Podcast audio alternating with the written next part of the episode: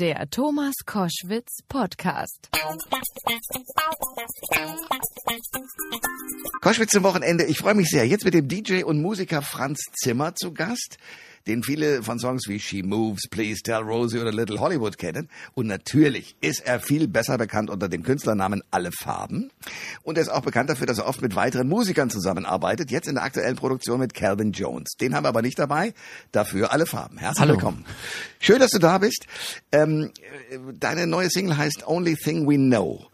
Äh, die hast du zusammen mit Calvin produziert. Um was geht's? Genau. Ähm, inhaltlich geht es darum, ähm, um ja, es geht um eine Liebe, die die quasi vergiftet ist, aber so stark, so ein starkes Bündnis ist, es geht gar nicht doller. Und äh, es geht wie, darum, Wie kommt die Vergiftung zustande? ähm, naja, Leute, die sich nicht gut tun, aber sich trotzdem lieben. Und ich kenne diese Geschichten. Genau, diese Geschichten gibt's öfters. Und ähm, ja, wir kamen, wir kamen halt darauf äh, irgendwie im Studio, weil jeder das schon mal hatte. Jeder hatte schon mal die falsche Freundin, Freund. Und ähm, so sind wir zu dem Thema gekommen. Es geht auch halt so, so ein bisschen der Vergleich Bonnie und Clyde. Äh, man geht über Leichen. All, ist den, deinem Umfeld äh, tut es nicht gut, dir tut's nicht gut, aber letztendlich macht man es trotzdem. Ja, ich äh, habe mal einen kurzen Ausschnitt, so klingt es.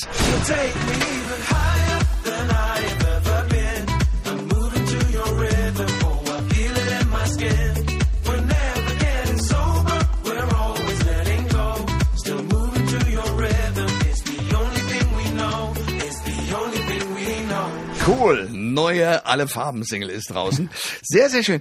Äh, erzähl mir eines, wie ist das entstanden, dass du als als DJ und Produzent so in den in die Öffentlichkeit geraten bist? Weißt du noch, wie das anfing? Ich weiß noch, wie das anfing, ja. Nämlich wie? Also wie hast du es wahrgenommen? Ähm, am Anfang habe ich das, ich habe es gar nicht äh, selber gar nicht realisiert am Anfang. Also äh, selbst als dann die erste goldene Schallplatte, es war alles noch so, ähm, ich steckte noch da so drin, dass ich das selber gar nicht begreifen konnte, was da passiert ist. Also im, im Drinstecken heißt im Studio, in der Produktion, im Nee, überhaupt in diesem ganzen Prozess, in diesem Interviews geben und Touren und Okay. ähm, dass man, ich, dass ich erst, als ich dann mal ein bisschen Zeit habe, Abstand haben, gewinnen konnte, konnte ich dann sehen, okay, wow, okay, du hast es an einem Punkt geschafft, da wollen viele Leute hin.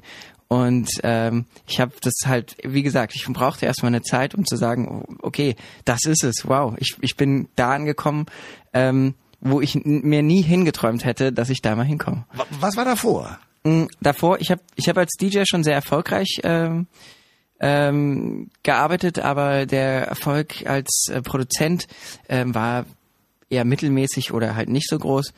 Und mit dem ersten Album kam dann der größere Erfolg auch im Radio und äh, auf anderen Bühnen als in Clubs oder Festivals, wo es nur elektronische Musik gab. Ja. Sondern darüber hinaus kamen, kamen Sachen dazu, wo ich gedacht hätte, okay, da kann ich spielen.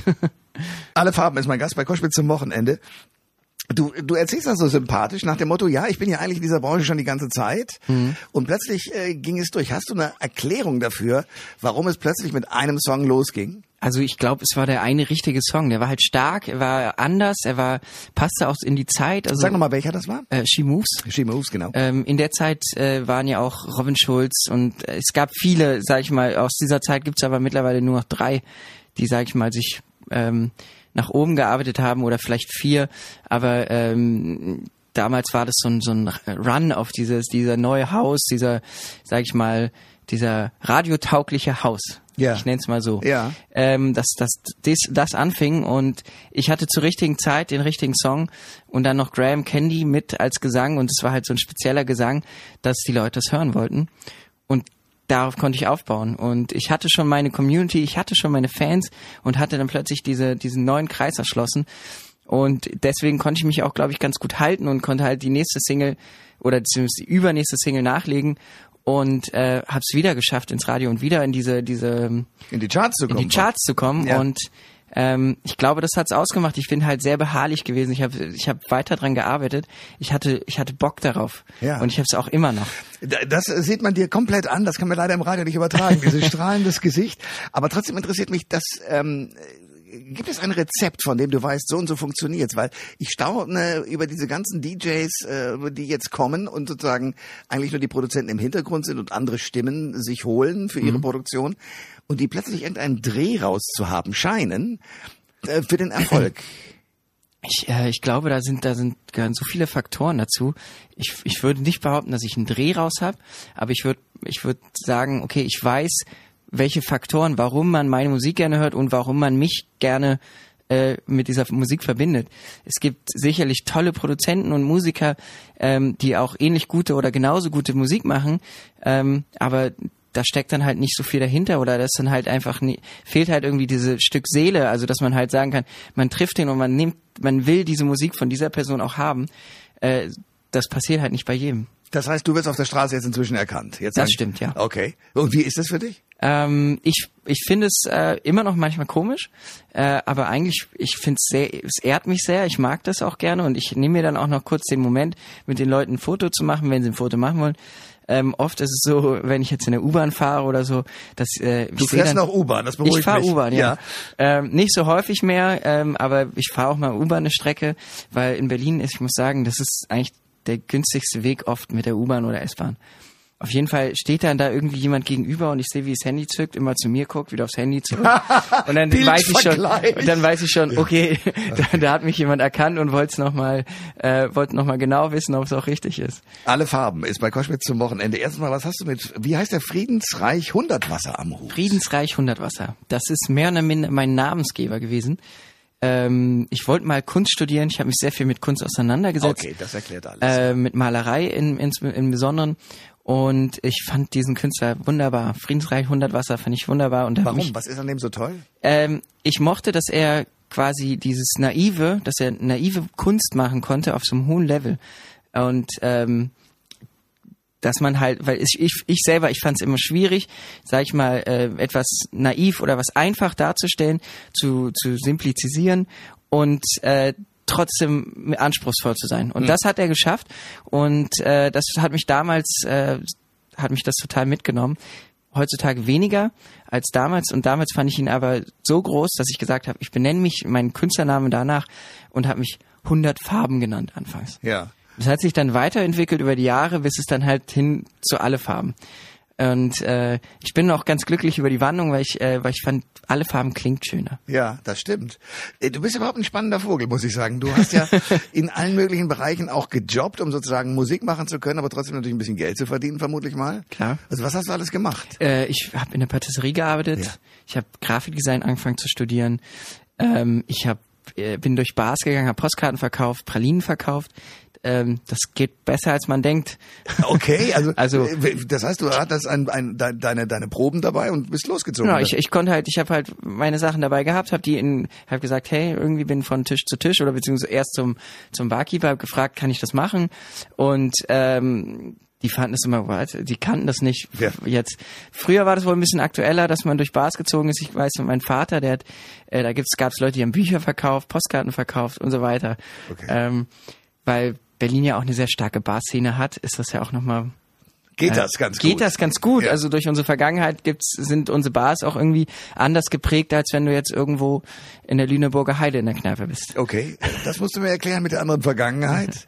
Ähm, äh, wie, wie meinst du? naja, weil du sagst, und durch unsere Vergangenheit sind wir anders geprägt. Ach Also, so, äh, die, die, die Barszene. Äh, wir hatten ja einfach dadurch, dass die Mauer gab, äh, gab es bei uns keinen keinen äh, Schankschluss. Das gab es aber dem Rest Deutschlands.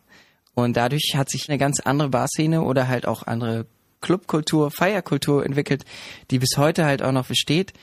Und äh, deswegen sind wir auch äh, in Deutschland, äh, sagen wir, das Reiseziel Nummer eins, wenn es um Clubkultur geht. alle Farben ist bei Koschwitz zum Wochenende. Erklär mir eines, was ist Synästhesie? Synästhesie Und ist. wie wirkt die bei dir vor allen Dingen? ich ich habe keine, ich bin eher Ästhetiker als Synästhetiker. Aha, also jetzt kommen die Fachbegriffe. Erzähl mir alles. Äh, also äh, Synästhesie ist ähm, der Begriff äh, bedeutet, dass man Wahrnehmung, also die Wahrnehmung über sich überqueren kann. Also dass man zum Beispiel ähm, etwas Grünes sieht und äh, Rosen riecht. Oder man sieht, äh, man, man sieht schwarz und denkt an Kreise.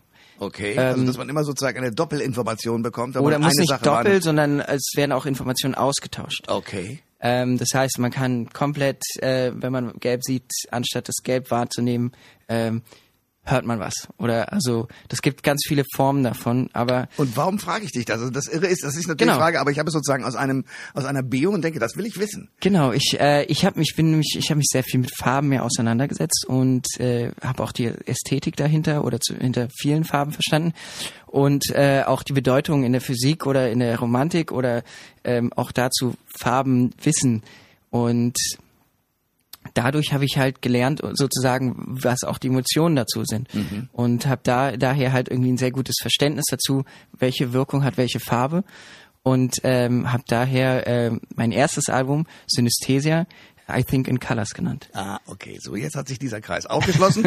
Damit weiß ich das.